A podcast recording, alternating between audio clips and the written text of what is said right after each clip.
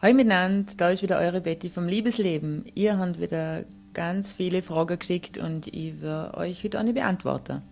Also die heutige äh, Frage kommt von der Gabi, die ist 35 Jahre alt und die gerne wissen, ob es noch andere luststeigende homöopathische Mittel für Frauen gibt, außer Mönchspfeffer.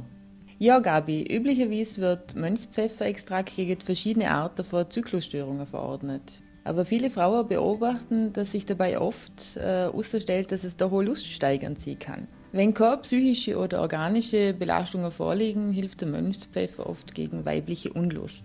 Was sich auf jeden Fall positiv auf die Libido auswirkt, ist eine ausgewogene Ernährung, Bewegung, sprich Sport.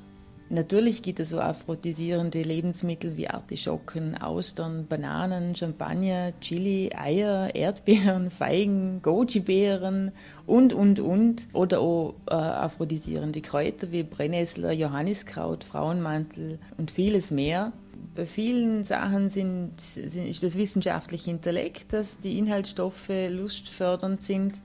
Äh, und bei manchen ist es einfach die Exklusivität oder die Besonderheit, von, der, von dem Nahrungsmittel oder von dem Krüttel oder wie auch immer. In der Werbung wird mit vielen Sachen geworben, was nicht alles luststeigernd sein soll. Äh, mir ist leider noch nichts wirklich begegnet, wo das wirklich hilft. Man macht ganz viel Geld mit, mit dem, dass man sieht, da nennst diese oder jene Pille und alles wird gut und sie haben Lust alltag. Es gibt allerdings ein paar schöne Körper- oder Paarübungen, die sehr effektiv sind und die auch keine Nebenwirkungen haben und die dort meist mehr helfen wie irgendwelche Pillen oder Kräuter.